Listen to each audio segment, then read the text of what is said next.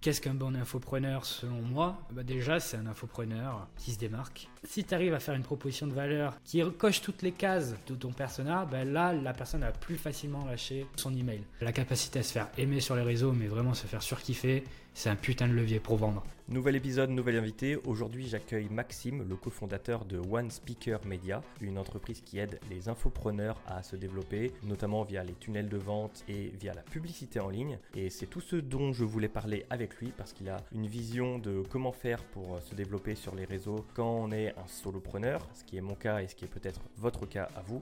Et du coup, on a discuté de toutes les stratégies à mettre en place, comment définir son persona, comment se positionner, comment aussi utiliser un petit peu le pouvoir de sa propre vulnérabilité et arriver à être authentique sur les réseaux pour euh, faire passer son message. Des sujets qui me tiennent beaucoup à cœur et que j'espère vous aurez autant le plaisir d'écouter que moi je l'ai eu. Bref, c'est parti pour cet épisode avec Maxime et bonne écoute. Maxime, j'avais une question à te poser parce que tu, me dis ça juste avant.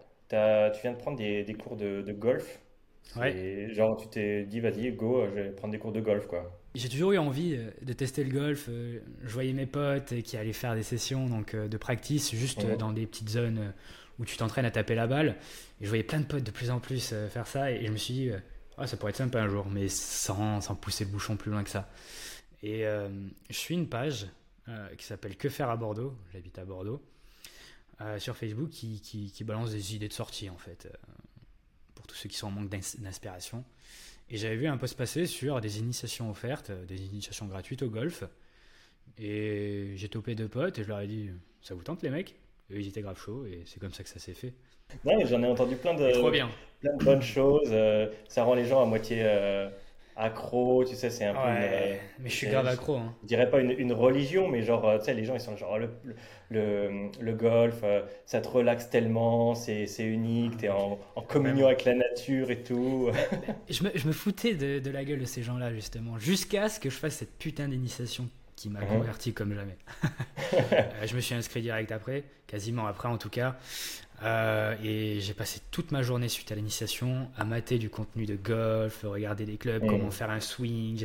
J'ai regardé des vidéos sur les règles, j'ai tout torché. Pendant 2-3 jours, c'était ça, j'étais dans cette énergie. Et c'est vrai que c'est hautement addictif. Donc euh, ils ont réussi à te, à te convertir, bah, ça, tombe bien. Bon, j'ai vu ça parce que tu en as fait un post LinkedIn et je trouvais que c'était intelligemment tourné autour de euh, les techniques un petit peu pour transformer les gens en clients ça tombe bien, on va en parler aujourd'hui. Euh, j'ai été mal poli parce qu'en fait, en gros, le podcast vient de commencer et normalement, il faut commencer en bonne et due forme par présenter un petit peu son invité. Bon, on se connaît tous les deux, mais pour euh, l'audience qui ne te connaît pas, je te laisse euh, la parole et nous dire un petit peu qui tu es. Ouais, bah écoute, moi j'avais pensé à me présenter à la fin pour faire un petit peu. ah oui, au fait, alors ce mec, on vient de faire les ensemble, il s'appelle Maxime. Salut, allez, bonne soirée. non, bah, du coup, bon, bah, vous le voyez, je pense, hein, je m'appelle Maxime d'Olivera. J'ai une agence que j'ai cofondée avec mon associé Antoine Gramont, où on s'occupe des infopreneurs qui veulent scaler leur business, qui font 100 000 euros à l'année, et on leur apporte euh, toute notre expertise sur le sujet pour qu'ils puissent avoir de de mes revenus parce que généralement 100 000 euros de chiffre d'affaires à l'année, tu sais plus trop sur quel levier euh, t'appuyer pour euh, générer encore plus de croissance et c'est ce qu'on apporte à nos clients. Et récemment, on, a, on est en train de prendre un virage de formateur, classique comme tout le monde, qui ont des résultats en tout cas, voire certains non. Mais en tout cas, on a pris ce virage vers la formation en ligne, on apprend les techniques qu'on emploie pour nos clients. Pour ceux qui n'ont pas le budget, les infopreneurs et les coachs en ligne, à faire de même dans leur business. Grâce à nos techniques, c'est pas un accompagnement où on fait du done for you. Là, c'est eux qui le font, mais en ayant accès à notre matière grise. Mmh. Et, toi, à la base, tu as, un background un peu euh, comme le mien, bon, avec euh, quand même euh, des différences notables, mais en gros, tu as fait du media buying, quoi, de la publicité Facebook. Même tu as travaillé chez Facebook. Mmh. Ouais, ouais, bon, ben. Je pense que j'ai le parcours de monsieur et madame tout le monde hein, sur ce sujet-là, sur ce sujet-là sauf l'expérience chez Meta. Euh, qui était Facebook à ce moment-là. Mais euh, ouais, j'ai fait du dropshipping quand j'étais au lycée, enfin au lycée en BTS, donc en bac plus 2.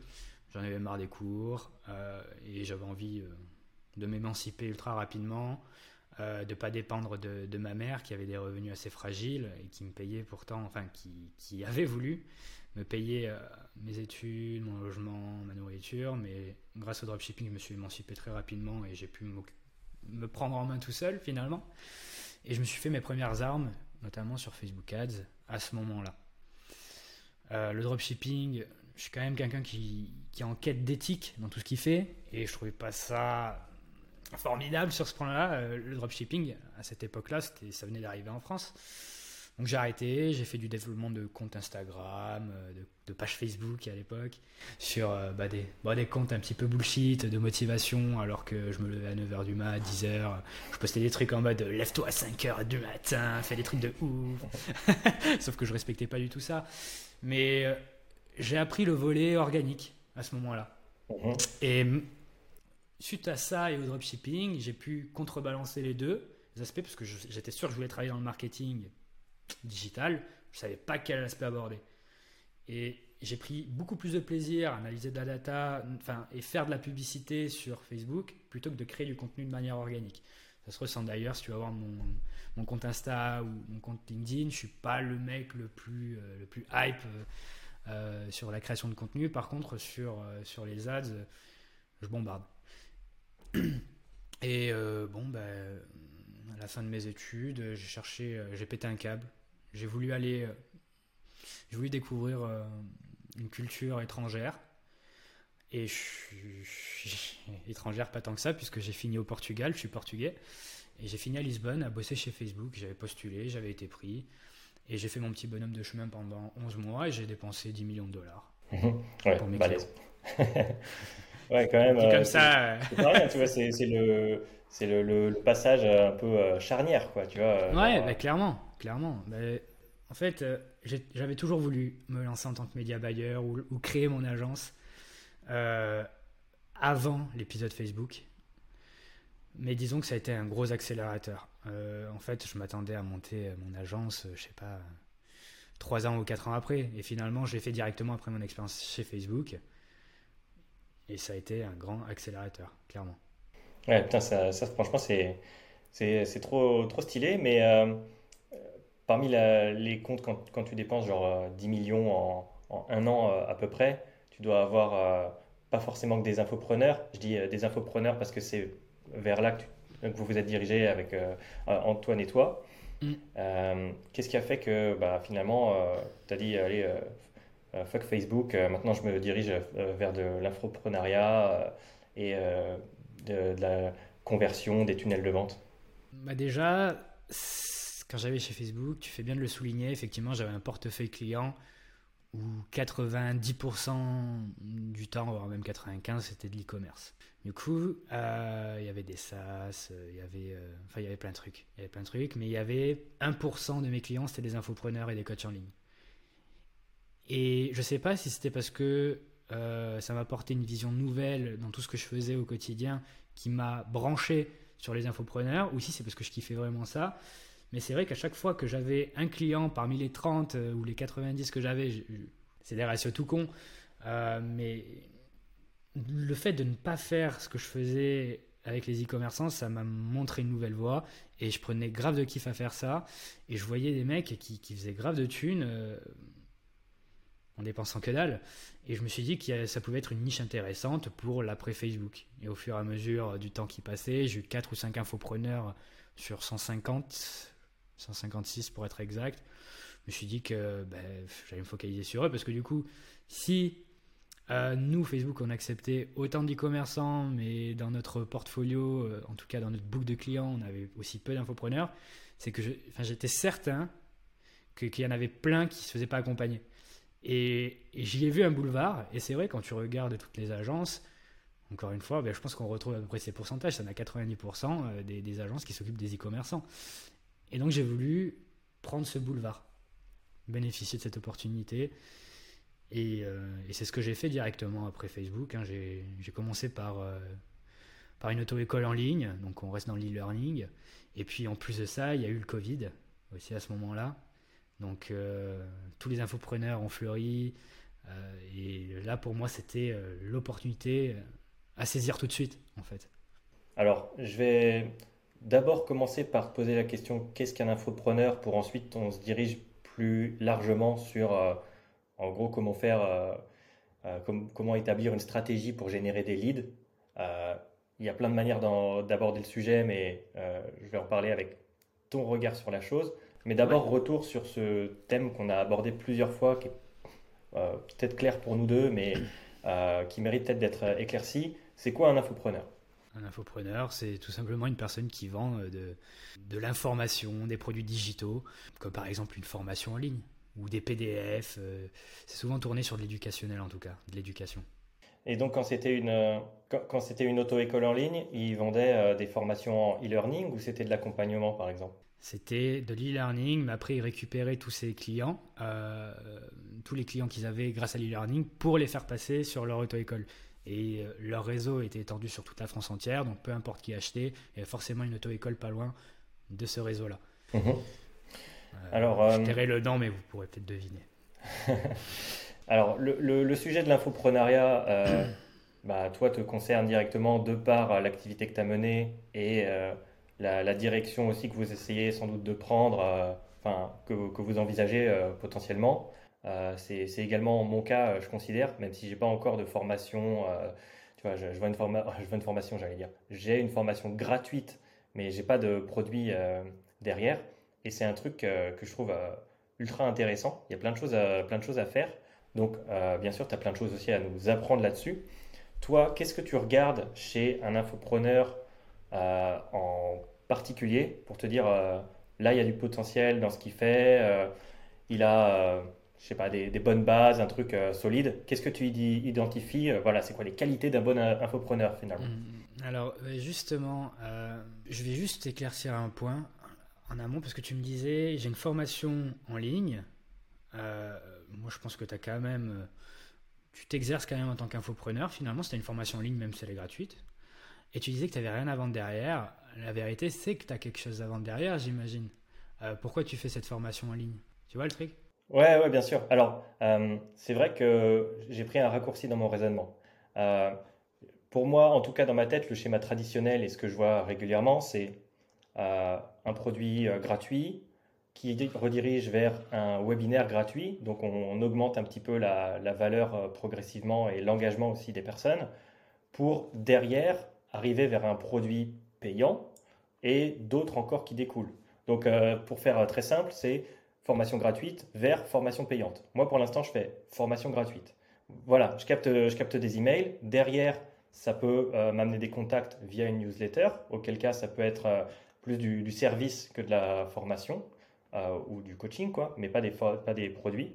Et peut-être qu'un jour, c'est vrai, mobiliser cette mailing list pour vendre des produits. Voilà, je pense qu'il y a d'autres manières de fonctionner, mais en tout cas, c'est comme ça que je le considérais à l'heure actuelle.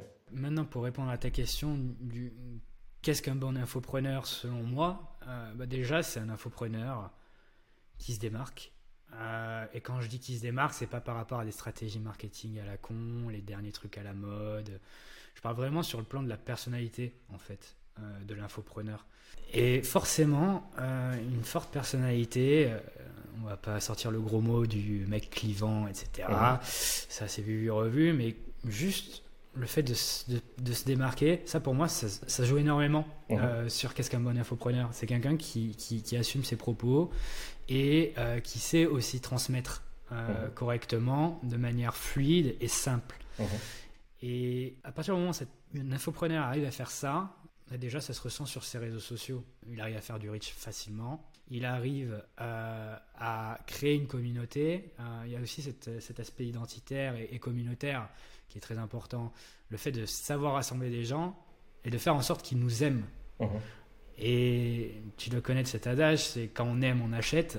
Ça, pour moi, euh, la capacité à se faire aimer sur les réseaux, mais vraiment se faire surkiffer, c'est un putain de levier pour, acheter, mhm. pour, pour, pour, vendre. Et pour moi, déjà, si un infopreneur a ça, c'est juste incroyable. Après, derrière, bien évidemment qu'il y a des bases en marketing. Et encore une fois, je ne parle pas de toutes ces stratégies à la con, de tous ces derniers hacks à la mode qui marchent pendant deux semaines et puis après c'est terminé. Je parle vraiment de vrais leviers marketing qui marchent depuis des dizaines et des dizaines d'années et qui marcheront encore dans, des siècles, dans les siècles à venir. Et cet écosystème-là, ça joue aussi sur le potentiel d'un infopreneur. Et je pense qu'il y a ça en fait. Le fait de savoir se démarquer, avoir une vraie compétence à vendre et à enseigner, et avoir un écosystème qui convertit bah, toutes ces personnes qui peuvent être intéressées, en tout cas la communauté, vis-à-vis du sujet que l'infopreneur traite. Est-ce que les, les, infopreneurs avec lesquels euh, tu as, travaillé, si tu les as identifiés peut-être parce qu'ils avaient déjà sans doute des bonnes bases, est-ce que derrière tu étais capable aussi d'analyser un petit peu ce qu'ils faisaient et de les conseiller sur euh, ce qu'ils faisaient pour peut-être euh, améliorer ou tu te contentais d'intervenir sur justement leur partie marketing sur lesquelles tu avais sans doute plus de compétences qu'eux? Ok, non, moi j'agissais, enfin j'agis encore d'ailleurs, hein, toujours à 99% des cas dans la sphère marketing.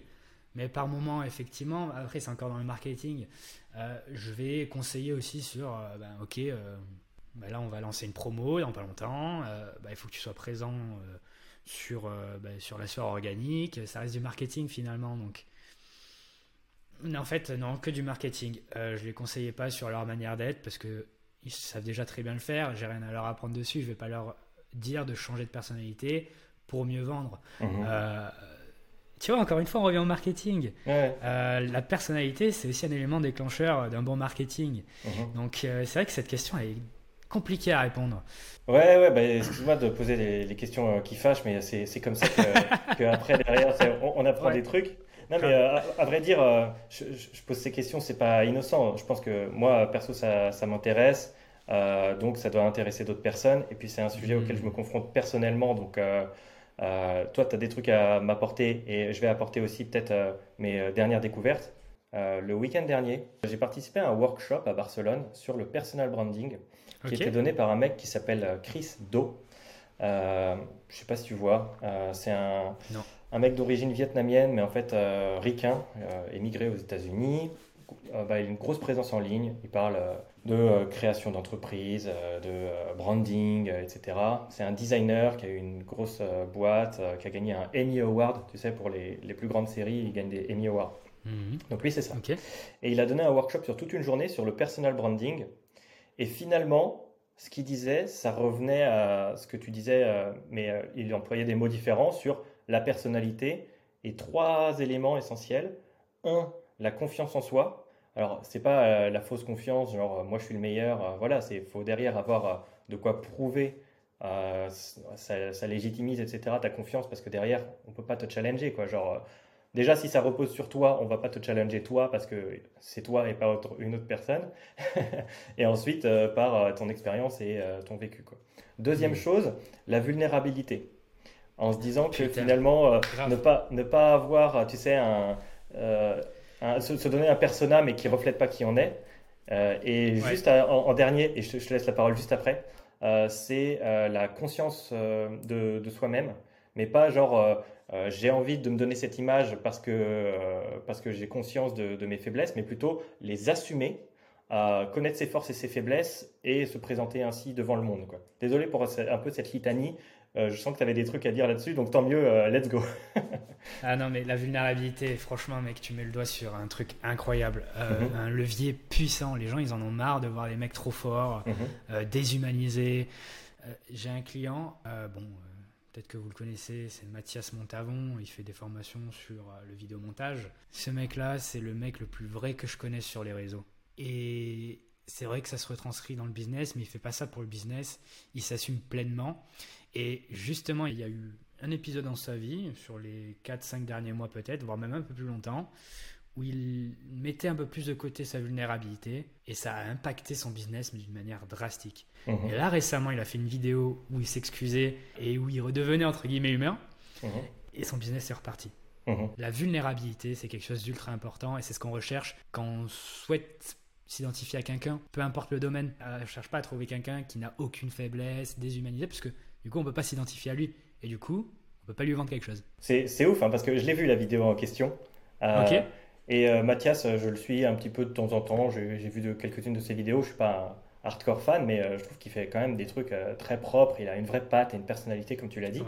Et cette, cette simple vidéo où il se met devant la caméra, montage très très basique, et tu sens, il a la voix un peu tremblante et tout, et il laisse vraiment transparaître ses émotions.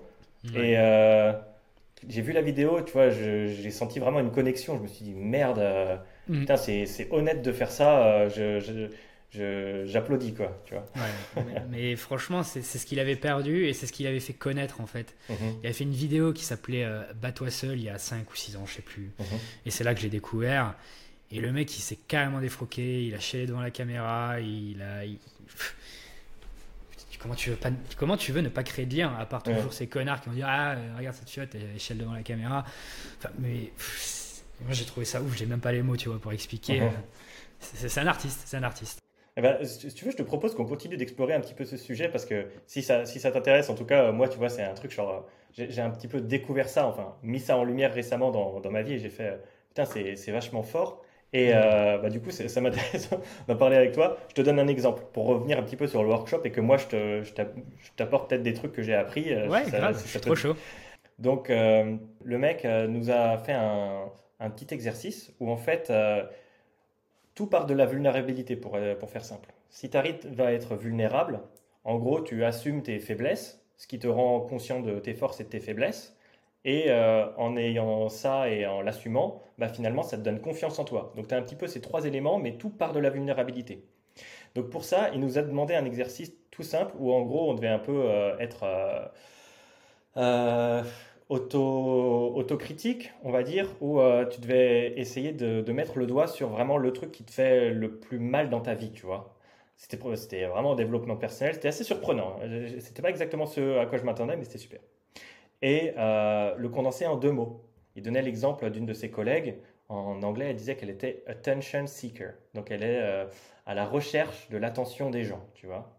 Et elle, ça la faisait souffrir de, dire ça, genre elle se sentait mal à l'aise, tu vois, ça la travaillait, genre, et il voulait qu'on arrive à mettre le, le, doigt là-dessus pour ensuite sublimer ce mot-là. Elle, euh, en anglais, ils ont fait attention broker. C'est un broker, c'est quelqu'un qui fait du trading, en gros, quoi. Et il a fait un jeu de mots en, anglais. Hein, désolé pour ceux qui parlent pas anglais, mais attention broke her. Tu vois, l'attention l'a, l'a brisé. Et tu vois, ça fait ce côté un peu vulnérable, mais drôle en même temps. Et donc, pour la petite anecdote, je me suis prêté au jeu. Je suis allé sur scène à la toute fin du workshop, on était cinq. Et donc je suis arrivé sur scène, j'avais le micro, tu sais, dans la main qui tremblait comme ça et tout. parce que moi, en fait, euh, j'estime que euh, j'ai besoin de, l'approbation des autres, si tu veux. J'ai euh, un petit peu peur du rejet et tout. rien que le dire là dans le podcast, tu vois, ça me met un petit peu mal à l'aise. Donc je crois que j'ai bien mis le doigt dessus. Et bah, déjà, rien que le fait que j'aille sur scène et tout, c'était cool. Mais en fait, le concept que j'ai balancé sur scène, on devait un petit peu l'articuler avec euh, cette espèce de mot de l'ombre sublimé, si tu veux, quoi. Moi, j'ai dit shake that ads, genre un ads shaker. et, si tu regardes sur mon LinkedIn aujourd'hui, c'est ça, c'est euh, je secoue vos Facebook ads. Et, euh, et je, me suis marré à le faire. Et j'en discutais avec un média buyer hier, où je lui disais, tu vois, genre 99% des médias buyers vont avoir une image très carrée, léchée, professionnelle euh, corpo, etc. Ils peuvent mettre le twist qu'ils veulent. En tout cas, je suis sûr qu'ils prendront pas mon axe à moi parce que c'est moi, c'est authentique. Faut quand même être un peu vulnérable pour assumer le côté what the fuck et savoir que ça va écarter des gens qui veulent pas cette image-là. Donc euh, voilà un petit peu mon travail actuel. Qu'est-ce que tu en penses? Les mecs, euh, moi je trouve ça ultra intéressant. Et du coup, donc là, on a ce levier là où toi tu l'exploites euh, sur le plan du coup marketing, mhm. euh, en tout cas sur LinkedIn. Mhm. Comment tu te vois pousser ça encore plus loin? Ça euh, m'intéresse, je suis vraiment trop curieux. Ouais, c'est une bonne question, mais tu, tu, vois, j'ai pas eu d'épiphanie. Hein. Si j'ai choisi cet axe-là, entre autres, c'est parce que une fois que je suis passé sur scène et que j'ai dit ads, shaker, shake that ads, tout le monde s'est marré dans la salle. Donc, euh, je me suis dit, bon, bah, apparemment, euh, j'ai mis le doigt sur quelque chose, tu veux. Euh, je suis descendu de scène, c'était la fin du truc, et puis il y en a qui m'ont fait, hey, shake that machin et tout, genre, trop cool, tu vois. Et, et en fait, juste après qu'on soit passé tous les cinq là sur scène, le Chris Do en question est revenu sur scène et il a dit, c'est qui qui a dit shake that donc je lève la main, il fait toi là tu tiens un truc. Donc autant dire que si tu veux, je commence à dire bon, il y a une espèce de faisceau d'informations qui me dit qui me dit let's go. Mais du coup, excuse-moi de te couper, mais mm-hmm c'est, ça a l'air d'être euh, ultra compris et d'ailleurs, euh, tu as été limite ovationné pour, euh, pour cette trouvaille. Mais c'est des personnes qui parlent anglais. Est-ce que tu n'as pas un peu peur sur le marché francophone, du coup, sur ce jeu de mots? Je me suis vraiment posé la question. Et je l'ai dit au mec, j'ai fait, j'aimerais bien avoir la traduction de ce truc, mais j'ai commencé à le tester un petit peu. Auprès de gens qui connaissent la, la problématique, c'est plus facile. Et ensuite, bah, il y a le côté je secoue Facebook Ads avec le petit emoji pêche, tu vois, qui, laisse assez peu de doutes. voilà quoi. Mais il y, a déjà ça. Et puis, au final, c'est quand même un monde qui est plutôt très anglophone. Hein. Franchement, avant, j'étais quoi? J'étais freelance, social ads, je fais du media buying sur Facebook et TikTok. Il n'y a, presque pas un mot de français. Donc, quelque part, euh, c'est pas plus grave que, ça, je trouve. Ouais, c'est vrai, tu as raison. Mais peut-être que tu vas te nicher sur le marché euh, anglophone, hein. qui sait?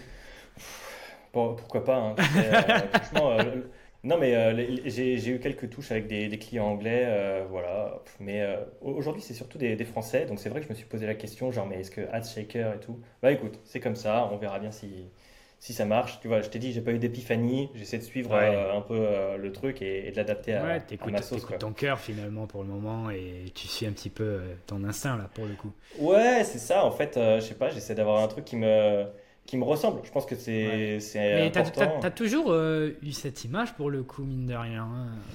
Ouais. Euh, je trouve. C'est juste que là, c'est plus assumé pour le coup.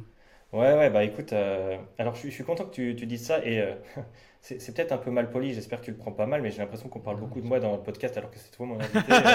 si tu veux, on a, tout de suite, on reprend sur toi, tu sais, équité et tout, comme à la présidentielle. mais Ouais, ouais, en fait, même avec le podcast, tu vois, ce podcast-là, ultra giga cool. Genre, euh, pareil, genre, euh, j'ai aucune peur que quelqu'un me, me, pique le terme ultra giga cool et aille euh, déposer la marque, sais, la propriété intellectuelle, quoi. Genre, mm. Personne va aller le faire parce que c'est un truc, c'est décalé, c'est un peu what the fuck, c'est c'est en, en, plein dans ta face, tu vois. Et. Mm.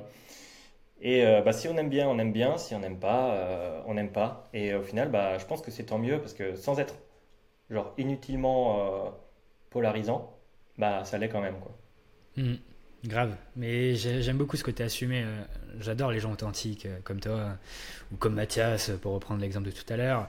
Et pour rebondir sur la vulnérabilité, je mmh. pense qu'après, on va passer sur d'autres sujets. Il y a une vidéo que j'invite enfin toutes les personnes qui visionneront euh, ce podcast, d'aller voir sur YouTube, c'est le pouvoir de la vulnérabilité. Il faudrait que je te retrouve ça, peut-être que tu pourras mettre euh, le lien dans la ressource, mais c'est un, c'est une vidéo que j'avais vue, c'est un TEDx, d'une chercheuse et qui a dédié toute sa vie, en tout cas une grande partie de sa vie, sur la vulnérabilité et a fait des liens intéressants avec le business. Je, vous spoil pas plus parce que nous on doit parler d'autre chose, mais euh, en bio, je pense que Gaëtan mettra, mettra le lien hein pour que vous puissiez aller regarder. Ça va, ça, va venir compléter euh, bah, le sujet qu'on aborde depuis un bon quart d'heure quand même. Ouais, ouais, non mais bon, en, soi, franchement, je suis, bien content, mine de rien, qu'on ait, ait abordé ce truc parce que même si ça paraît un petit peu euh, volatile, un peu imperceptible comme ça, je pense que c'est. Mm. Enfin, quand, quand, je commence à mettre le doigt dessus, je trouve ça fondamental, mais euh, fin de la grosse parenthèse.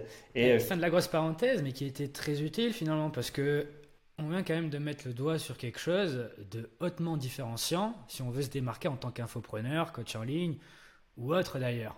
Euh, le personal branding, c'est super important, on le sait tous maintenant. Euh, et la vulnérabilité, je pense que c'est quelque chose qu'il faut, qu'il faut, qu'il faut appliquer maintenant et arrêter avec toutes ces, tous ces trucs bullshit euh, du je suis parfait. C'est pas vrai, t'es pas parfait, personne ne l'est.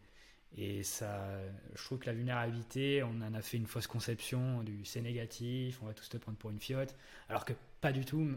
On se rend compte d'ailleurs avec des exemples que c'est justement ce que les autres recherchent de plus en plus, et mhm. que certes ça va déplaire à d'autres, mais ça va renforcer le lien avec ceux qui t'aiment déjà. Ouais, c'est ça. Donc euh, voilà pour la parenthèse. Ouais, bah, non, mais euh, écoute, euh, au, moins on est, on est raccord euh, là-dessus. Et je, je, laisse, je laisse l'audience ensuite nous dire dans les commentaires et compagnie ce qu'ils, en ont pensé si vous partagez cet, cet avis. Mais du coup, je te propose qu'on fasse comme on s'est dit, c'est-à-dire retourner sur des trucs un petit peu plus, j'ai envie de dire, terre à terre, actionnables. l'idée, c'est, en partant des infopreneurs, d'élargir vers la génération de leads, à savoir, toi, quel est le, ton plan d'action, ton plan de bataille sur euh, euh, je suis euh, un, un, infopreneur, on va dire, mais ça reste des conseils applicables, je pense, à, d'autres modèles. comment tu mm. fais, toi, via une présence en ligne, via peut-être des ads, pour aller bah, te développer, choper des leads, faire du CA et avoir un truc qui tourne. quoi. C'est une très grosse question, mais ça te laisse le, le, chemin pour élaborer. Grave. Déjà, tu parles de... Bon, tu, tu, fais allusion au trafic. Il y a, ça, c'est une étape qui vient après. Quoique, le trafic, je trouve que c'est devenu une commodité comme... C'est devenu aussi accessible qu'aller chercher son pain à la boulangerie en France, mmh. pour te dire. Ou aller chercher du sel au supermarché. Mhm. Euh, c'est devenu une commodité, c'est pas dur aujourd'hui d'avoir du trafic. Avant c'était dur, aujourd'hui c'est trop facile. Ce qui est dur, c'est la conversion. Mais du coup, pour pouvoir toucher cette conversion, que ce soit sur du lead gen ou sur de la vente directement à proprement dite, il y a un premier travail de fond à faire et c'est celui de connaître son audience, le fameux persona. Et ça, c'est la première grosse, fondation à bosser avant de faire quoi que ce soit dans le business.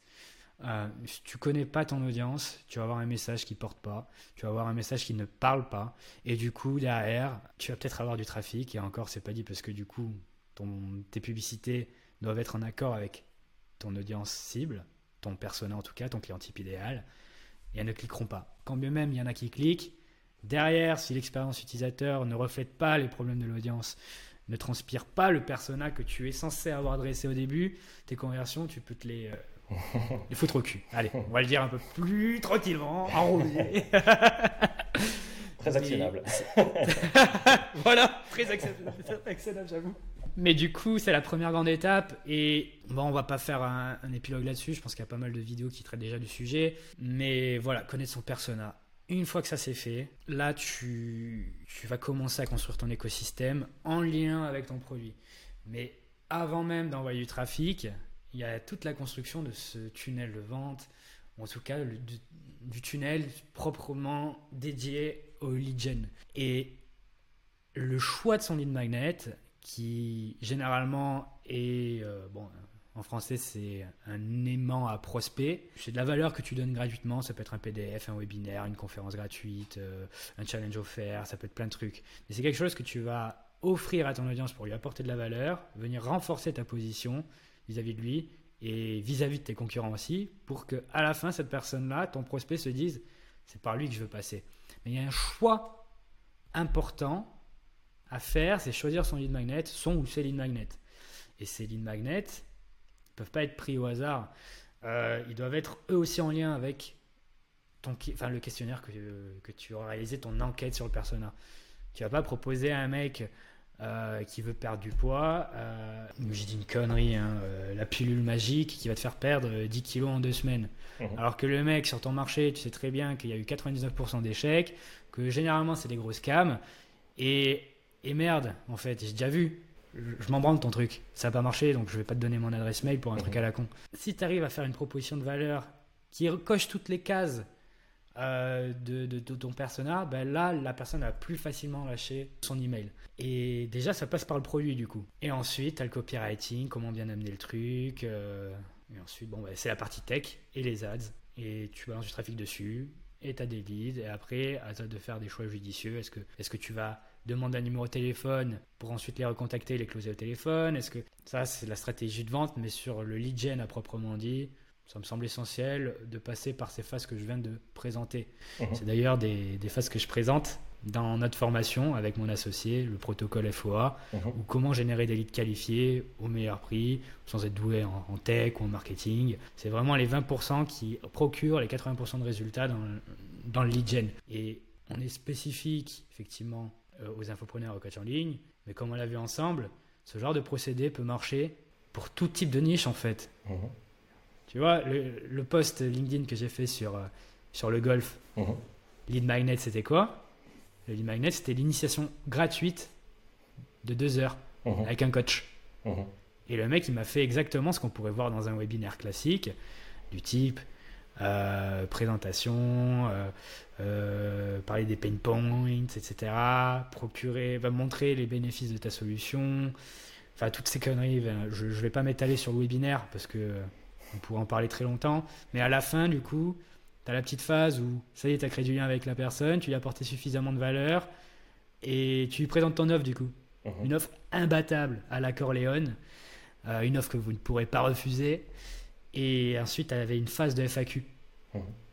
Mais du coup, tout part d'un lead magnet, encore une fois, qui était l'initiation gratuite. Mmh. Et alerte spoil d'ailleurs, je me suis inscrit au golf. Merci Christophe. Non, mais euh, comme, quoi ça, ça marche bien. hein. Moi, c'est. euh, Ça marche ma- partout. Ça marche pour tout business.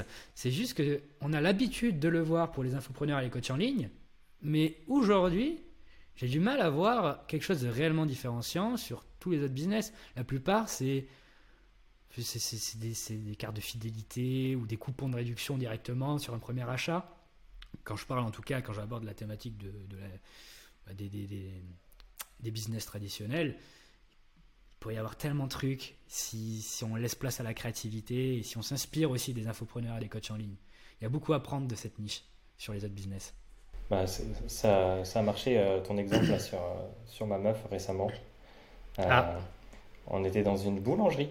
On a vu une euh, petite euh, fiche. euh, c'est les trucs qu'on a l'impression que ça marche pas, genre tout le monde qui laisse ses trucs, la babysitter et compagnie. Ouais.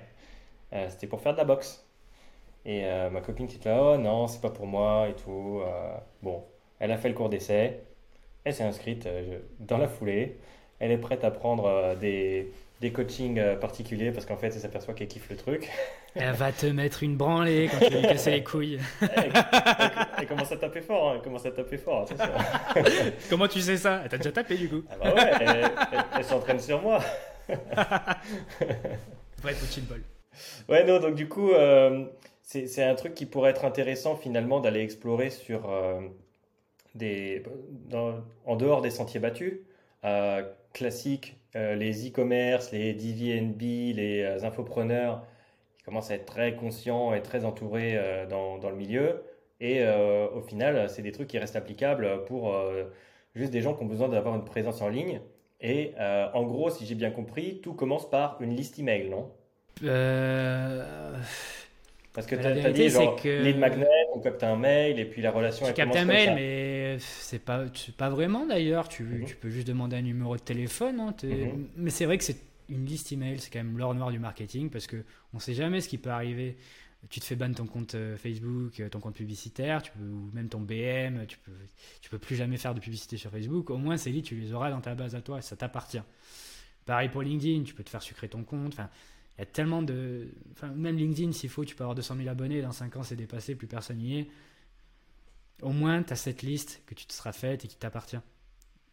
Et c'est vrai que c'est quand même un must-have. Je suis intimement convaincu que juste avec un numéro de téléphone, ce qui est plus compliqué à lâcher, tu peux faire de belles choses. Et tu vois, j'ai pas lâché d'adresse email pour aller à l'initiation gratuite. Euh, c'est clair que dans l'infoproduit, une adresse email c'est essentiel, mais selon des business, ça ne l'est pas forcément. Moi, j'ai juste donné mon nom, mon prénom, mon numéro de téléphone pour l'initiation gratuite. J'ai eu un rappel sur mon, sur mon portable par SMS, n'oubliez pas votre initiation gratuite. Euh, et j'y suis allé, j'ai pas donné d'adresse mail. Et bien sûr, on m'a fait remplir un formulaire une fois que j'y étais. Là, on m'a demandé, on m'a demandé mon adresse mail, mais on m'a jamais contacté dessus. On m'a surtout contacté sur mon téléphone. Et bam, quoi. Avec un numéro de téléphone, un prénom et un nom de famille, ils, m'ont déchiré le cul. et je suis content de m'être fait, déchirer le cul. Parce qu'aujourd'hui, je, je découvre une passion qui est incroyable. Ok. Ouais, euh, euh, Mais c'est pour ça qu'il faut pas, il faut, faut parfois. Je dis toujours qu'il faut jamais réinventer la roue, mais parfois ça peut être cool quand on sait qu'on peut adapter la roue qui marche pour quelqu'un d'autre dans le Mhm. secteur où cette roue n'est pas conventionnelle. euh, j'ai- J'aimerais revenir sur un truc. Alors, tu as le droit de, de mettre un stop là-dessus. Le protocole FOA, est-ce que ça a besoin de rester mystérieux ou est-ce que tu peux nous dévoiler un petit peu euh, c'est quoi F, c'est quoi O, c'est quoi A? Si tu me dis non, euh, j'accepte et on passe à la question d'après. hein. Non, la, la vérité c'est qu'effectivement, euh, cet aspect mystérieux, bah, tout le monde se, demande ce que ça peut être. En tout cas, toutes les personnes qui ont vu nos publicités, toutes les personnes qui ont entendu parler de ce protocole. C'est la question qui me revient toujours en pleine gueule. Mais c'est quoi FOA du coup Le mystérieux protocole FOA, bah, comme son nom l'indique, il est mystérieux. Tu cliques dans, dans le lien dans la bio et tu iras voir. et d'ailleurs, même comme ça, euh, on n'a pas mis beaucoup d'informations. Dans le détail de la page de vente, on donne suffisamment de ressources, tu peux deviner, mais quand même tu devines pas, euh, t'achètes et tu sauras. Ok. Eh ben, franchement, ça me va comme, euh, comme réponse. Et puis de toute façon, je le, je le mettrai en lien dans la description, comme ça euh, les gens pourront aller faire euh, leur petite enquête. Ouais, le, le F, c'est les fondations. Et Mhm. j'ai donné des indices dans ce podcast, on parle de persona. Mhm. Il y a d'autres choses, bien évidemment, mais je vous donne la première lettre, je suis sympa. Ok, magnifique. Merci beaucoup. Allez, salut Non, non, non, mais euh, ça, me revenait, ça me revenait en tête parce que tu avais évoqué le truc et euh, je pense que ça va peut-être euh, piquer la curiosité des, gens qui se le demandent. Donc écoute, mm. sachez que le lien sera dans la description de l'épisode YouTube, Spotify et compagnie. Vous connaissez la musique. Alors, petit instant promo quand même. Ouais, non mais c'est important. On a le droit de Offre se faire de lancement. Offre de lancement du coup pour les 100 premiers à 27 euros et après on sait pas, on sait pas combien on va le vendre, mais pas moins de 97 euros, toujours le chiffre 7, le truc que tout le monde a marre de voir, mais qui marche très bien. Moi, ça me va. 97 euros, 27 euros en fait. Allez-y, faites-vous plaisir, découvrez le mystérieux protocole FOA. Alors, tu vois, j'ai une question à te poser là-dessus, sur, sur le produit, parce que ça fait partie de. Euh, pour, pour l'audience, les gens ne le savent peut-être pas, mais en fait, un podcast, ça se prépare. Et euh, on a une petite liste de questions. Et parmi les questions que je m'étais notées, il y en avait une, c'était euh, créer un produit qui donne fin à son audience. Et là, euh, tu viens de me dire qu'en gros, le produit, il est euh, en, offre de lancement. Donc, euh, c'est un truc qui est tout nouveau, sur lequel vous n'avez pas forcément le plus grand recul. toi, qu'est-ce que tu peux nous dire là-dessus sur la conception d'un produit, peut-être le choix de son contenu, du pricing, le rendre attractif et, in fine, bah, en faire la promo et faire des ventes? Qui est drôle et c'est intéressant comme question, c'est que nous, on est toujours arrivé chez des infopreneurs qui avaient validé leur offre. Les seules offres qu'on a créées, c'était pour nos prestations de services. D'ailleurs, on a des pricing vraiment différents euh, sur la partie agence. Euh, on s'est un petit peu inspiré à droite et à gauche, mais on a surtout notre méthode de pricing qui nous est propre. Mais en dehors de ça, sur nos propres formations en ligne ou sur une formation en ligne qu'on aurait pu créer avec un client, un autre client, on n'a jamais fait puisqu'on a toujours pris quelqu'un qui avait validé son offre. Et nous, on est juste repassé sur la formation, sur l'offre qu'il avait créée, qu'il avait créée pour la rendre encore plus sexy. Mais on n'avait jamais créé une offre. From scratch, quoi. Exactement. Mmh. Donc là, il a fallu passer par la création du contenu et on s'est vraiment mouillé. Et la vérité, c'est que ça a plutôt bien marché. Bon, là, on a quand même pas mal de sujets sur la table. Donc on va y repasser dessus un peu plus tard, mais ça n'a pas aussi bien marché que ce qu'on espérait. J'ai plein de pistes. Il y en a une qui me fait dire notamment que donner beaucoup trop de valeur ou insinuer qu'on va en donner beaucoup, surtout quand on n'est pas connu, on n'a pas beaucoup on n'a pas d'audience en fait avec Antoine encore. Euh, on n'a pas de renommée. Donc arriver avec un produit à 27 euros qui a une valeur vraiment, parce qu'il y a les fake valeurs que les gens donnent pour gonfler euh, la perception, choses. Mais nous, on, a, on pense vraiment que ça peut se vendre 350 euros, vraiment, et si ce n'est plus, parce qu'on délivre tout notre savoir. Et les gens, ils doivent se dire, putain, on a, fait, on a fait, vraiment fait une offre avec plein de trucs, mais plein de bonus, plein de trucs. Les gens, ils doivent se dire, mais c'est pas possible que ça vaut 27 euros alors qu'il y a tout ça à l'intérieur, donc c'est forcément de la merde. Mhm. Il y a ça aussi qu'on avait, qu'on a sous-estimé et qu'on va peut-être tester. On va peut-être augmenter le prix pour voir quand même si ça prend mieux. Dans tous les cas, il y a toujours cette offre de lancement. On va quand même épuiser ces 100 places. Parce qu'à partir de 100, de, 100, de 100 nouveaux clients, nous, ça va nous permettre de prendre des rendez-vous avec des gens pour construire l'offre ensemble, améliorer la formation. Donc cette target-là, je veux vraiment l'atteindre. Mais en construisant l'offre, je pense qu'il ne faut pas non plus over deliver. Et ça, je fais vraiment un step back en arrière parce que j'ai toujours pensé que over deliver, c'était vraiment quelque chose qu'il fallait faire pour vraiment se démarquer, de se démarquer. Et à contrario, faire du low price sur quelque chose qui vaut vraiment quand même sa thune, ça peut décrédibiliser soit Antoine, soit moi, mais surtout le produit qu'on essaie de vendre. Tu vois ce que je veux dire? Ouais, tu as un effet d'ancrage, quoi. Je sais pas si c'est ça. Mmh. C'est une hypothèse. Euh, moi, je m'attendais à ce qu'on se fasse vraiment déchirer de vente. Et finalement, bon, euh, pourquoi c'est à 27 euros C'est surtout que c'est un tripwire pour nous. Mhm. Un tripwire, c'est euh, de l'acquisition de leads automatiquement remboursée. Mhm. je vends un produit à 27 euros. J'ai un coût par lead à 20 euros. Bon, je gagne 7 euros dans l'histoire, mais t'enlèves la TVA, bon, tu gagnes 2,50 euros. Mhm. mais on s'en fout de faire de l'argent ici. Nous, on veut faire de l'argent après. On a des produits annexes. on a nos services après. Et l'idée, c'est de donner vraiment toutes les méthodes à toutes ces personnes-là pour qu'elles puissent développer des automatismes et pouvoir déléguer lorsqu'elles auront le budget grâce à, tout ce qu'elles vont apprendre grâce à nous dans la mhm. formation en ligne. Et je pense que on n'est pas clair dans notre offre. Et pour répondre à ta toute première question euh, que tu m'as posée il y a peut-être 5 minutes avant que je m'évade, déjà il faut une offre claire. Claire et perceptible. Euh, pas de. Et ça dépend encore une fois de ton audience, de ton persona. Euh, quel jargon il utilise Quel jargon il connaît? Est-ce que tu as une phase d'éducation? Est-ce que tu vas vraiment commencer à, le bombarder avec euh, des termes comme lead magnet, etc. alors que ne sait même pas ce que c'est? Tu vois, il y a, la simplicité dans la présentation de l'offre qui est importante. Euh, en tout cas, selon le degré de sophistication de ton audience. Et ça, il y a un match qui est à faire très important. Ensuite, dans la construction de l'offre, tu as, les modules, le développement de ta, de ta formation, qu'est-ce qui, en tout cas, je, parle, je reste niché dans le domaine de la formation. Donc, dans ta formation, tu dois effectivement donner envie à travers la description des modules.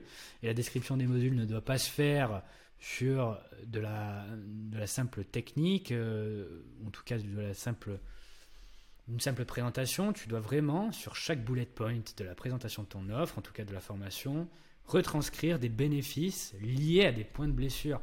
Euh, la vente se fait toujours sur le côté émotionnel, le sentiment, rarement sur la raison.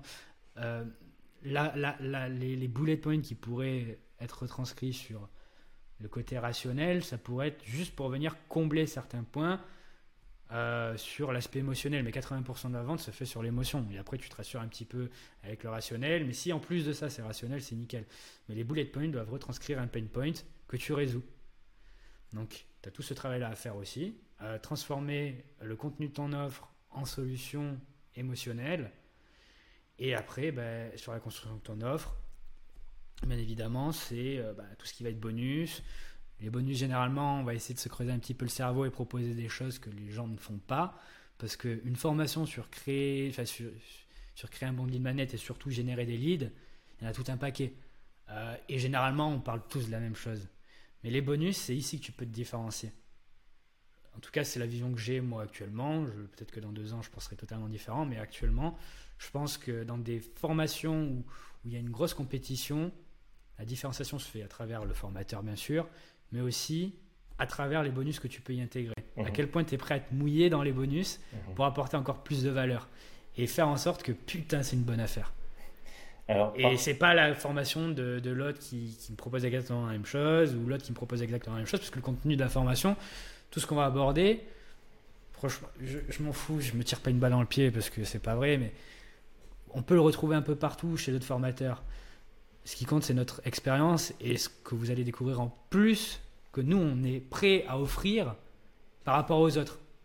Tu vois ce que je veux dire? Ouais, ouais et je, suis, euh, je, suis d'accord avec ça. Je voulais rebondir sur ce que tu disais par rapport à euh, vouloir trop promettre.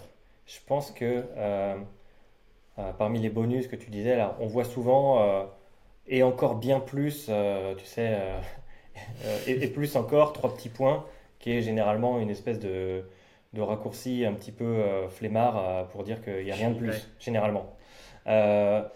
Et est-ce que euh, tu ne crois pas que, euh, bah, au contraire, ça pourrait être intéressant de euh, promettre un peu moins et envoyer un petit peu plus derrière?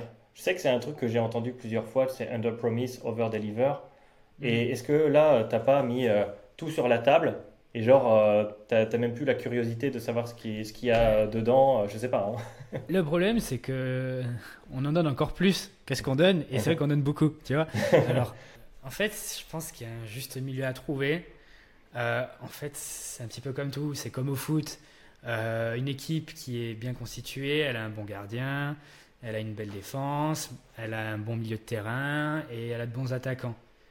Et vu qu'ils peuvent être, entre guillemets, bons sans être excellents partout, je préfère une équipe équilibrée qu'une équipe qui est super forte en attaque mais qui prend 18 buts derrière. Mhm. Et je pense que c'est pareil en marketing, en tout cas sur la proposition de valeur, qu'il faut être modéré par rapport au prix qu'on en demande. Et si on demande 27 euros, bah, je pense que les gens ont quand même des schémas mentaux à respecter. Et peut-être que trop en donner, c'est une hypothèse, attention. Euh, mhm. une hypothèse en marketing, ça se vérifie toujours avec la data et c'est la prochaine chose qu'on va expérimenter. Mais c'est une hypothèse que je souhaite vraiment développer parce que ce sujet, je pense qu'il y en a beaucoup qui qui, qui, réalisent pas à quel point c'est important. 90%, euh, je me mouille pas en disant ça, ne donnent pas assez. C'est des gros radins euh, dans l'infoproduit. Et moi, je suis tombé dans le côté inverse. J'ai- Je veux trop donner. Je veux Mhm. trop, trop, trop, trop donner. Et je pense qu'il y a aussi euh, des choses à revoir sur ce modèle-là. Tout est question d'être modéré, à mon avis, et j'ai un gros travail à faire là-dessus, j'en suis certain. Ok. Euh, mais ouais, en effet, il y a un juste milieu à trouver. Bah, je me pose un peu la même question parce que des fois, je, dans mon contenu, je me dis est-ce que je donne euh, pas assez? Est-ce que j'essaie de trop en faire? C'est jamais, c'est jamais très, très net, hein, mais euh, bon, Mm. écoute, c'est un équilibre à trouver. Pour rebondir encore sur la vulnérabilité, on- on- moi je suis quelqu'un qui adore donner, et c'est vrai que des fois je m- peut m'arriver de me, de me faire bouffer par rapport à ça. Je donne beaucoup, beaucoup, beaucoup, beaucoup, beaucoup. Je suis quelqu'un qui donne beaucoup. Ça se retranscrit dans mon marketing. Alors, si c'est mon point de vulnérabilité qui pourrait me faire vendre plus tard, alors, euh, tu vois, je sais pas, je suis vraiment mitigé. Ouais, de toute façon, le, le produit vient, vient à peine d'être lancé, donc euh, il faudra peut-être un petit peu de recul dessus pour, euh, pour avoir des, des apprentissages. il faut, là, on l'a sorti très rapidement, on l'a créé très rapidement. Il nous faut du temps aussi pour se poser dessus et bien marketer le truc. On l'a fait très rapidement, c'était vraiment juste pour voir, mesurer l'impact que ça pouvait avoir. Sur les 25 premiers clients qu'on a eu, on a dépensé que dalle en publicité, hein. on a dépensé 300 balles. hein. Mhm. 300, 400, je sais plus exactement. Mais on a eu fait des ventes organiques aussi, donc euh, Ok. il, faut, il, nous faut, il nous faut du temps pour euh, perfectionner cette offre. Ça, c'est certain. Il faut qu'on revoie notre persona parce que on a fait une erreur euh, dans, ce market, dans notre marketing qui a été euh, de- de- de- d'avoir trop en tête nos clients qui font déjà 100 000 euros à l'année. Et on s'est fait aussi influencer par cette connaissance de ces clients-là versus les clients qui font pas ces chiffres-là. Mhm. Pour moi, le vrai, prix de fri- le, le vrai point de friction, il est là. Mhm. Mais peut-être qu'il y a aussi euh, cette hypothèse-là de est-ce que j'en donne trop, est-ce que j'en donne pas assez, est-ce que le prix paraît ridicule vis-à-vis de tout ce que je donne? Les hypothèses, ça se vérifie une par une. Et dans le cadre d'une génération de leads, vous ne pouvez pas tester trois hypothèses en même temps. Euh, parce que du coup, admettons, votre situation, elle change de ouf euh, du jour au lendemain parce que vous avez fait trois, tests en même temps. Comment déterminer quel test a été concluant? Avec certitude Mhm. Parce que du coup, ok, ta situation, euh, peut-être tu as fait trois, trois changements et ces trois-là ont été validés. Peut-être que tu en as fait trois et il n'y en a eu qu'un seul. Et dans ce cas-là, tu as dégradé deux choses. Ou, tu vois le truc? Mhm.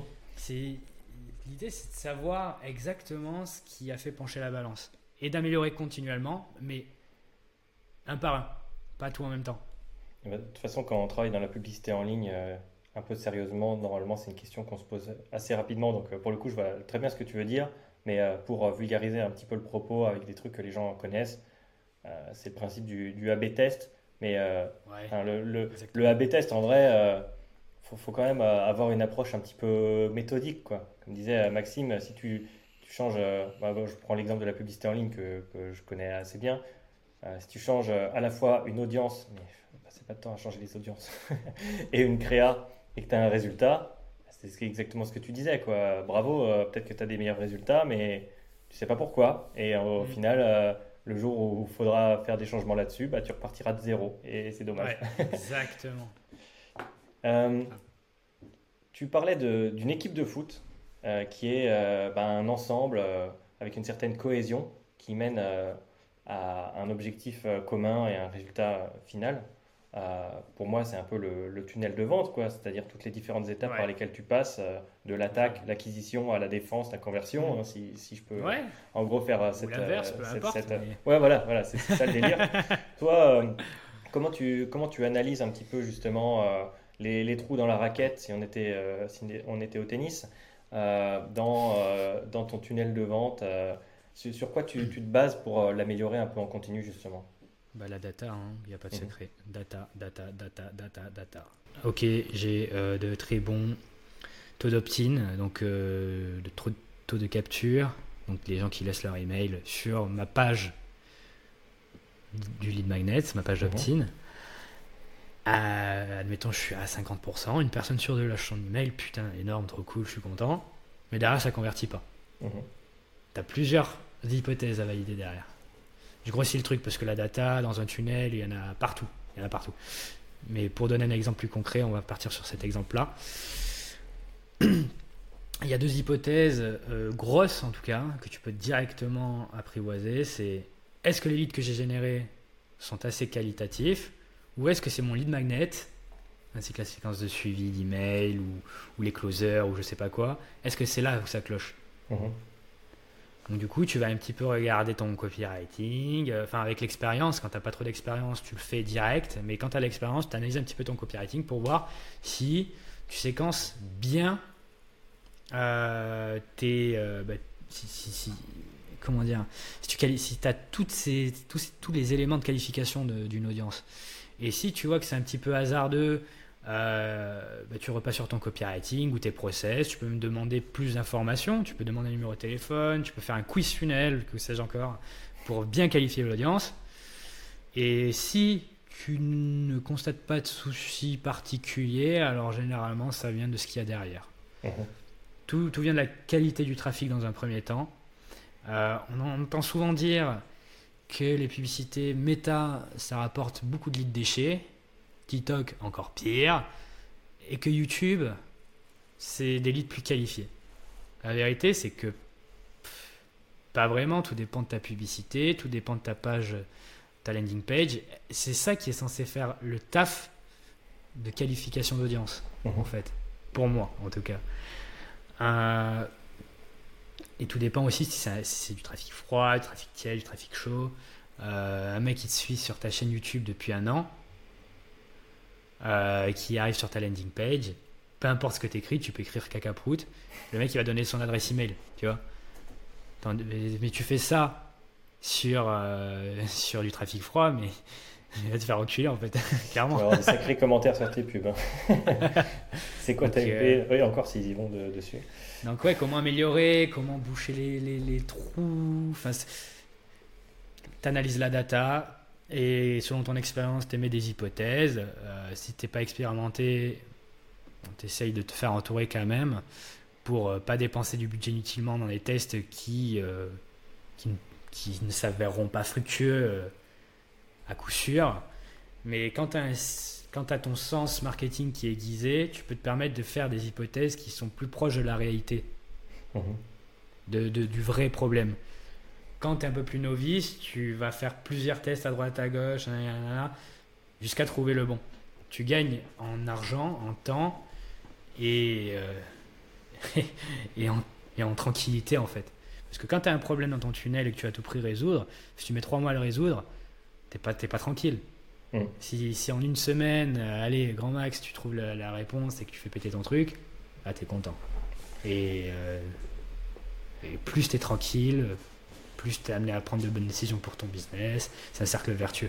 Est-ce que euh, pour aller euh, justement trouver un peu, euh, valider le, tunnel, avoir un truc fonctionnel, est-ce que tu attendrais d'avoir un truc qui est un peu validé, je en organique, avant de balancer des ads? Ou est-ce que tu as une approche un petit peu plus bullish où tu envoies plein de trafic dessus et tu regardes là où ça coince pour avoir de la data plus rapidement? Alors, bah, le problème dans tout ça, c'est que bah, que faire de tous ces gens qui n'ont pas de liste email? Que faire de ces gens qui n'ont pas de communauté? Euh, Avant de recevoir 1000 personnes sur la landing page pour valider des hypothèses ou non Tu vois, genre, ils, vont attendre longtemps, quoi. C'est en ça que la publicité elle est intéressante et en plus tu te mets directement dans le vif du sujet et dans le dur surtout du sujet. C'est là où tu progresses le plus rapidement dans tous les sujets marketing puisque une audience froide, de faire cracher un email aujourd'hui, c'est de plus en plus dur. Une bonne adresse mail, mmh. attention, une adresse mail à la con, ça c'est facile. Euh, une bonne adresse mail, là mon gars, enfin, moi je, recommande à tous ceux qui ont les moyens de le faire, de passer par de l'organique, sauf que c'est 5% des gens qui sont sur Internet qui peuvent se le permettre. La plupart des gens, ils doivent cravacher, faire de la prospection à la main, etc. Je pense qu'un tunnel directement alimenté dès qu'il est terminé par de la publicité, c'est le meilleur moyen d'avoir de la data le plus rapidement possible. Mhm. Et ses premiers clients. De manière automatisée. Parce qu'un message, un message que tu peux diffuser à 10 000 personnes, si tu mets pas beaucoup de budget sur la table, à 10 000 personnes, je pense qu'avec 20 euros, 30 euros par jour, tu y touches. Euh, un message que tu peux diffuser à 10 000 personnes directement avec une publicité bien faite, une landing page bien propre, euh, bah, c'est toujours plus amené à avoir plus de résultats que faire démarcher 5 ou 6 personnes par jour à la mano. Mhm. Certes, c'est c'est plus qualitatif parce que toi, tu sélectionnes les personnes que tu vas cibler euh, à, travers la à travers ta prospection à la mano. Mais si tu as un bon marketing et que tu as un produit qui s'apprête à la publicité aussi, feu, en fait. Ou fais les deux en même temps. Dans tous les cas, qu'est-ce que qu'est-ce que tu as à perdre? Tu peux même Mhm. faire un ABT sur ça. Ok, je vais prospecter des gens que je dirige à la mano vers mon tunnel. VS, c'est mes publicités qui redirigent vers ça. Et tu vois, Mhm. ok, j'ai passé 6 heures à prospecter 6 clients et ça m'a rapporté tant. J'ai mis 20 euros ou 30 euros sur Facebook pendant 3 jours. Bah, j'ai j'ai juste construit mon tunnel. En fait, bah, le, le tunnel était déjà fait parce que les gens, je les ai envoyés vers mon lead magnet, à la mano. Et les autres, ils sont allés tout seuls grâce à ma publicité. Mhm. Et ça, j'ai- j'ai j'ai- j'ai mis de l'argent, c'est vrai, mais derrière, j'ai économisé grave de temps. Mais ça m'a rapporté tant. Et tu fais des ratios simples. C'est un, c'est un VRP euh, pas très cher, hein, la publicité euh, Ouais, ouais grave. qui va te chercher des leads euh, pour quelques dizaines d'euros par jour, ça va Ouais, bien sûr. Et, et ça, les gens, ils, ils- ils- ils ont un grand problème avec ça dans le sens où ils ont peur de faire la publicité. Ils ont Mhm. une peur bleue de faire la publicité, surtout ceux qui n'en ont jamais fait, ou Mhm. non, encore pire, ceux qui en ont déjà fait et qui n'ont jamais eu de résultat. Mhm. Avec telle ou telle ou telle ou telle méthode. C'est eux, c'est eux qui ont un gros blocage avec ça. Et il y a les deux en fait. Ceux qui ont de la pub- ceux qui ont des résultats, bien sûr, qui continuent. Mais ceux qui n'ont pas de résultats, qui n'ont jamais commencé, ils ont une peur bleue. C'est très difficile de leur faire accepter qu'il faut faire de la publicité. Pour, pour avoir vu, euh, j'ai fait un audit euh, ce matin d'un compte euh, ads Facebook et on me disait non mais écoute Gaëtan, je te laisse faire ton audit, mais en soi il y a déjà des gens qui ont travaillé sur mon compte, j'ai jamais eu de résultats et tout. Je fais, Bah, ok, au moins je vais aller jeter un œil. Oh putain, qu'est-ce que j'ai vu? Oh là là Oh là là là si t'as vu, ça m'intéresse. Euh, j'ai vu 8 campagnes boost de publication Instagram. Euh, j'ai vu 4 campagnes euh, C'est bien ça, les, les boosts. euh, je comprends pas. Tu, tu vas en venir où? Arrête, arrête d'envoyer, des fake news là. J'ai- vu ton poil, il s'est hérissé. Alors mon audience, sachez que c'était, un sarcasme ce qu'il vient de faire, d'accord? J'ai vu, euh, j'ai vu euh, quatre campagnes euh, d'acquisition, deux froides, deux reciblage, euh, qui étaient, euh, qui étaient pour ainsi dire les, les mêmes. Mais ils Euh, dépensaient combien ces gens-là? 1 euro par jour sur 16, sur 16 créas. Voilà. Et, euh, et, et je, dis, je dis ça. Et en plus, ils font du retargeting. Oui, oui, oui. oui. À 1 euro par jour.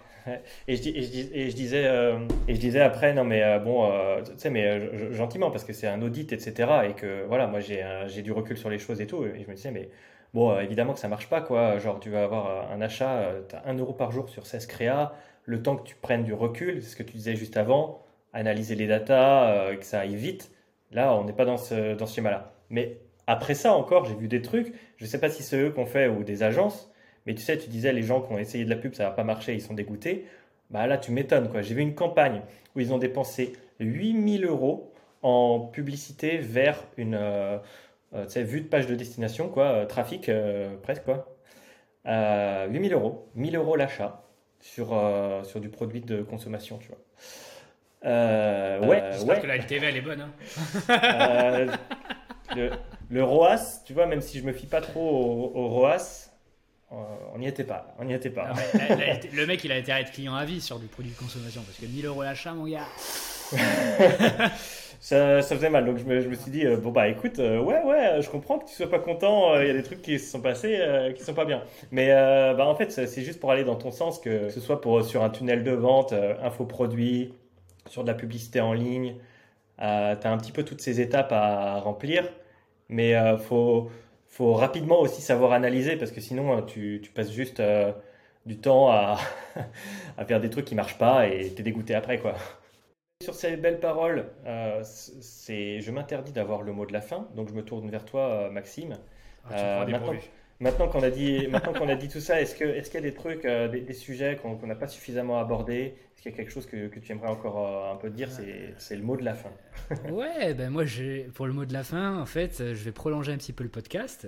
Mhm, Euh, et je vais te poser une question parce que je suis très curieux. Je sais Mhm. que toi, ta niche, c'est l'e-commerce. mhm. Comment tu verrais euh, un tunnel de vente comme nous on fait, tu connais un petit peu comment on bosse, comment tu verrais un tunnel de la sorte dans l'e-commerce? J'imagine que ça dépend des produits bien évidemment, mais avec acquisition de leads, euh, lead nurturing, etc. Comment tu verrais ça dans l'e-commerce euh, Attends que je comprenne bien la question, c'est aller récupérer des, des leads de personnes qui ont des e-commerce ou c'est de mettre en place un, un, tunnel de vente vers un, vers un produit ou plusieurs? Ouais, exactement, pour un ah. e-commerçant, pour tes clients par exemple. Euh, ouais, bah, alors. Autre que Shopify, tout ce ouais, bien sûr. le truc traditionnel. Hein. Euh, bah, je, je, réfléchis, mais justement, j'essaie de, de, de m'ouvrir un petit peu l'esprit parce qu'il y a tout de suite des trucs qui me sautent euh, à, aux, idées. Si tu veux, ça va être Shopify, mais bon, on a dit Next. Euh, ClickFunnels, on a vu des ClickFunnels monoproduits, c'était pas mal la mode à une époque. ça aussi, tu okay. comme hors scope ou pas? Non, tu peux. D'ailleurs, euh, même, même sur Shopify, j'imagine que tu peux faire des landing pages à la ClickFunnels, etc. Ouais. peu importe le CMS, comment tu pourrais appliquer euh, les tunnels de vente qu'on a l'habitude de voir pour un infopreneur dans l'e-commerce? Mhm. euh, bah, à, partir du moment où tu es un infopreneur, déjà, tu as, as, du trafic organique. Genre, tu fais de la création de contenu, personal branding de, de, préférence, pas du contenu pour une marque, mais du contenu, euh, euh, du contenu personnel. Euh, je, m'engage dans cette voie. Plus je m'engage dans cette voie, plus j'ai l'impression que c'est l'avenir et que la, monnaie du futur, c'est l'attention. Et que du coup, tu vois, faut pas être en mode, hé, regardez, j'ai ce produit à vendre, mais il faut dire, voilà mon histoire, voici mes valeurs, voici ma mission. Et voilà, créer du contenu qui va attirer des gens vers toi et les rassembler autour de tes valeurs, quitte à aliéner les autres. Première chose. Deuxième chose, euh, vu que tu as fait du contenu sur TikTok, le, mec, qui n'a pas, du tout, euh, pas du tout une opinion sur le sujet de, où il faut aller, vu que tu as, une chaîne TikTok ou allez, une chaîne YouTube aussi, eh ben, euh, que ce soit dans tes contenus une fois de temps en temps, ou, ou dans les infos de ton compte, rediriger vers la page choisie tu m'arrêtes hein, si tu penses que je dis de la merde ou que. Non, non, justement, moi j'écoute. Ouais. Euh, je pense à une référence, là, c'est euh, Gary Vaynerchuk, il a écrit un bouquin qui s'appelle Jab Jab euh, Hook, où en gros, ne faut pas être tout le temps en train de mettre des crochets à la boxe, en train de mode je vends, je vends, je vends, mais plutôt en mode j'apporte, j'apporte, j'apporte, j'apporte, et au bout d'un moment, je demande. Ça, ça, a été l'objet du workshop dont je parlais tout de suite, là, où en fait il disait que c'est l'équation karmique, tu vois, le karma. Ton karma, il augmente. Plus tu donnes dans la vie, plus ton karma, il augmente. Et le, jour où tu demandes, où tu fais une demande à quelqu'un, le karma descend. Mais plus tu auras attendu longtemps, plus ton karma sera fort et plus tu pourras faire une grosse demande. Et donc, du coup, il y a un peu le piège des personnes qui ont trouvé un espèce de roulement, ils arrivent à vendre des produits un petit peu euh, euh, rapidement, mais ils peuvent jamais faire cette grosse demande parce qu'ils n'arrivent pas à, mettre un délai euh, sur leur demande. Back to, back to ce que j'étais en train de dire. Donc au final, tu es quelqu'un, tu as des valeurs, tu es une personnalité, et finalement tu te dis que là-dessus, bah, ça pourrait être intéressant d'avoir un produit qui finalement est en accord avec tes valeurs, qui représente un petit peu que tu es, qui abonde dans ton sens. Bon, si c'était un produit physique, moi c'est plus difficile parce que je suis dans la publicité. En fait, Vas-y, dis-moi. Dans ton cas, tu partirais du principe que l'e-commerçant n'est pas encore, l'e-commerce n'est pas encore créé, le mec il n'a pas de produit, il a juste son audience au départ. Euh, ouais, ouais, ouais. Et, euh, et euh, après, alors, soit tu. Tu je, je, franchement, j'ai pas la vérité là-dessus parce que je l'ai pas fait, donc mhm. je j'y vais un peu, j'y vais un petit peu, en, j'y vais un petit peu en live, quoi. Hein. Mais je me dirais, soit tu te dis, j'ai envie de me faire plaisir, j'ai envie de me faire plaisir, je crée, je crée une gamme de, de, produits et puis je les présente aux gens. Soit, soit sinon Royal bah, c'est euh, Il y, a des gens euh, qui, qui, sont dans tes commentaires qui font mais pourquoi euh, tu nous fais pas un produit là-dessus? Et puis là c'est là c'est tout cuit. Mais essentiellement c'est comme ça que je le verrais si tu veux. Création de contenu, création de produits en cohérence avec ton contenu et ton audience. Et puis la promotion, bah, ça se fait dans quelques-uns de tes contenus. Et une fois que c'est validé, bah, tu envoies, des ads. Quoi. Donc hmm. c'est comme ça que, que je l'envisagerais. Mais je, je, pense que ça reste discutable. Il y a plein de trucs qui sont peut-être vrais ou pas. Un e-commerce qui est déjà créé, il y a déjà les produits. Le chemin serait assez similaire finalement. C'est juste que le produit il est déjà créé et tu construis une audience autour du, du produit ou des ouais, bah, Ça, je le, je le, vois sur TikTok. Il y a des exemples que je reprends assez systématiquement quand je, quand je fais des formations sur le sujet. Là, il y a, y a une boîte, elle s'appelle Candy Mix, par exemple, tu veux. Mhm. Et ils vendent des bonbons. Et ce qu'ils font, genre, ils cartonnent sur TikTok. Et qu'est-ce qu'ils font dans leurs vidéos?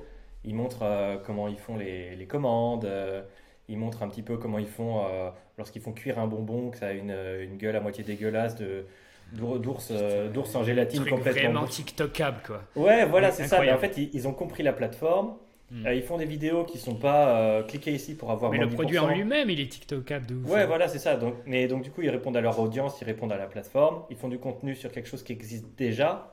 Mais en fait ils se contentent juste de dire bah voilà qui on est nous on s'amuse avec les en bref ils font ce que j'ai dit tu vois. Ils partagent un peu leurs valeurs, leur quotidien. Et euh, bah, derrière, les gens les découvrent, les aiment et puis ils achètent. Quoi. D'ailleurs, c'est ce que tu as dit euh, au tout début. Les gens achètent quand ils aiment. Et bah, ça s'est créé, euh, ça s'est créé un petit peu comme ça. Donc voilà, en réponse un petit peu du haut de ma tête, en mode rapide. Et je te laisse critiquer ce que j'ai, ce que j'ai dit pour peut-être apporter tes lumières. Ah, moi, je verrais bien de l'acquisition de leads. Après, tout dépend effectivement des produits. Parce que c'est vrai que dans l'e-commerce, à part une newsletter où tu t'inscris à une newsletter où tu, reçois un coupon de 15%, ce qui se fait beaucoup, j'ai l'impression quand même dans l'e-commerce, euh, je vois pas d'énormes. Enfin, il y a des périodes d'essai sur certains produits, euh, il y a des échantillons gratuits, mais en dehors de ça, la créativité, elle n'est pas poussée plus loin que, que ça. Il doit y avoir forcément des e-commerçants qui poussent le bouchon grave loin en termes de créativité sur le lead magnet. Mais j'ai pas l'impression que c'est quand même ultra poussé et acquis pour tout le monde. C'est, on reste quand même dans des standards, on innove peu et je pense qu'on pourrait s'inspirer beaucoup des infopreneurs, hein. mhm. des e-books euh, sur tel ou tel secteur. Euh, ça peut être, je sais pas, tu vends des ustensiles de cuisine, mais tu peux, tu peux facilement faire des e-books sur la cuisine, puis après tu dévis progressivement vers avoir de, de bons ustensiles, c'est important. j'ai ce couteau qui peut t'aider qui peut faire, qui peut te permettre de faire ça. Et tu gagnes beaucoup de temps en cuisine. Du coup, vu que tu gagnes beaucoup de temps en cuisine, parce que couper, euh, franchement, euh, moi longtemps, j'ai, je coupais mes oignons comme ça, clac, mmh. clac, clac. Mais si tu fais comme ça, mec, en deux temps trois mouvements, clac, tu fous tout dans la poêle, tu gagnes du temps. Et le temps, euh, pour, pour les gens, c'est une ressource inestimable et de plus en plus. Et je verrais bien des trucs comme ça, en fait, inspirer vraiment des infopreneurs dans la niche des e-commerce. Il y, a, il y a plein de trucs qui pourraient se faire. Et je pense qu'il y, a un boulevard sur ça, sur les tunnels de vente made in infopreneur de base qui pourrait s'implémenter carrément dans. Dans l'e-com euh, Dans, dans l'e-com. Ben, regarde, euh, c'est quoi la marque des soins pour hommes? Horace. Ouais. Horace, ils ont un putain de questionnaire. Hmm. Et tu veux la réponse à ton questionnaire sur les recommandations sur ta peau, etc. Ben, tu lâches ton email. Et hmm. après, tu te fais bombarder. Tu vois, ce genre de truc. Les quiz funnels. Ça, c'est énorme. Et, je pense qu'ils ont, ils doivent avoir encore d'autres lignes magnets. Bah, ils ont les traditionnels échantillons gratuits, je crois. Mais eux, ils ont un petit peu cette mentalité. Mhm. Il, y en a d'autres aussi, des boîtes forcément. Mais euh, c'est pas poussé de ouf. C'est pas mhm. poussé de ouf. Pas autant que sur les, les infopreneurs. Mhm. Ok. Bah, ouais, c'est euh, des trucs euh, auxquels j'avais pas pensé là tout de suite. C'est vrai que les petits quiz et tout, ça sur de l'e-commerce euh, via de l'organique ou via des pubs, hein, en fait, euh, ça, qualifie, ça, qualifie, les gens et ça marche bien. Ouais, et puis après, tu, tu programmes des séquences d'emails automatisées selon les types de peau euh, et bam, tu, tu scales ça, tu vois, si ça marche bien derrière. Yes, et eh ben. c'est une idée, c'est tu vois, je suis pas dans la niche de l'e-com depuis un bon moment. La dernière fois que j'ai touché de l'e-com, c'était bah, c'était chez Facebook, donc entre temps, il y a beaucoup de choses qui ont changé. Je, je, je suis pas non plus un ultra grand consommateur. J'ai passé une commande chez Asphalt il n'y a pas longtemps, mais, mais je connais pas trop l'écosystème euh, VS, l'écosystème des, des, infopreneurs, voir s'il y a des mhm. similitudes de ouf, mais j'ai pas l'impression quand même. Mmh. Ouais, pourtant, euh, ils ont une bonne longueur d'avance, en tout cas sur la, sur la création de contenu, et euh, les marques ont du, ont du mal à s'y mettre. Ça, c'est en tout cas le truc que je vois. C'est peut-être pour ça que j'ai mis tant l'accent dessus, là, spontanément. je me dis, vraiment un truc à faire. Des marques comme Cézanne euh, qui cartonnent sur TikTok, euh, ils parlent jamais de leurs produits, tu vois. Genre, ils font des micro-trottoirs où ils vont dans des boulangeries, genre rien à voir. Mais euh, ça développe vachement la marque et l'affinité, donc ouais, c'est mon avis. Quoi. Et quand les gens aiment, les gens paient. Ouais, c'est exactement ça. C'est exactement ça. Est-ce que ça te va comme, comme mot de la fin, Maxime? Moi, ça me va, franchement. Euh, terminer euh, une vidéo par une bonne question, euh, je pense pas qu'on voit ça un peu partout. la, la, question, en plus, à la personne qui, euh, qui, invite. Mais grave. Écoute, j'aurais vraiment apprécié. Bah, merci de m'avoir invité dans ton podcast. c'est exactement ce que j'allais dire. Le mot de la fin, c'est merci Gaëtan de t'être déplacé et d'avoir répondu à mes questions. Franchement, c'était super. Quand tu veux pour un prochain épisode. en tout cas, merci beaucoup pour l'invitation, euh, Gaëtan. Ça fait super plaisir. Depuis le temps que c'était programmé, j'espère que tes auditeurs euh, bah, auront un sujet sur la table qu'ils n'ont pas l'habitude d'entendre sur ton podcast. C'est toujours cool d'avoir une, petite vague de frais. Parce que uh-huh. toi, ton contenu, ça, reste de l'UGC en fait, c'est ça? Ouais, c'est publicité en ligne UGC. Ouais, ouais, surtout ça. Donc là, on est parti sur un tout autre sujet. J'espère que ça va leur plaire. Et encore une fois, merci beaucoup Gaëtan de m'avoir invité. Bah avec, euh, avec grand plaisir. Et puis, euh, Maxime, je laisserai euh, le lien vers euh, ton LinkedIn ainsi que le protocole FOA en description. Et, et la ressource YouTube aussi. Et la ressource pour, pour toutes les personnes qui, qui, voudraient aller un petit peu, un petit peu plus loin. Et je te remercie également pour, pour ton passage et tout ce que tu as accepté de partager avec nous. Et sur ce, je te dis à bientôt. Ciao, ciao. À bientôt. Ciao, merci. Voilà, c'était ultra giga cool. J'espère que ça t'a plu. Avant qu'on se quitte, je t'invite à partager le podcast autour de toi. Il est disponible en vidéo sur Spotify, et oui, mais aussi sur YouTube ainsi que sur toutes les plateformes de podcasting de ton choix. Ça me ferait très plaisir d'ailleurs si tu pouvais me laisser un avis positif là où tu l'as regardé. Sur ce, je te laisse. On se dit à la prochaine pour un nouvel épisode. Ciao, ciao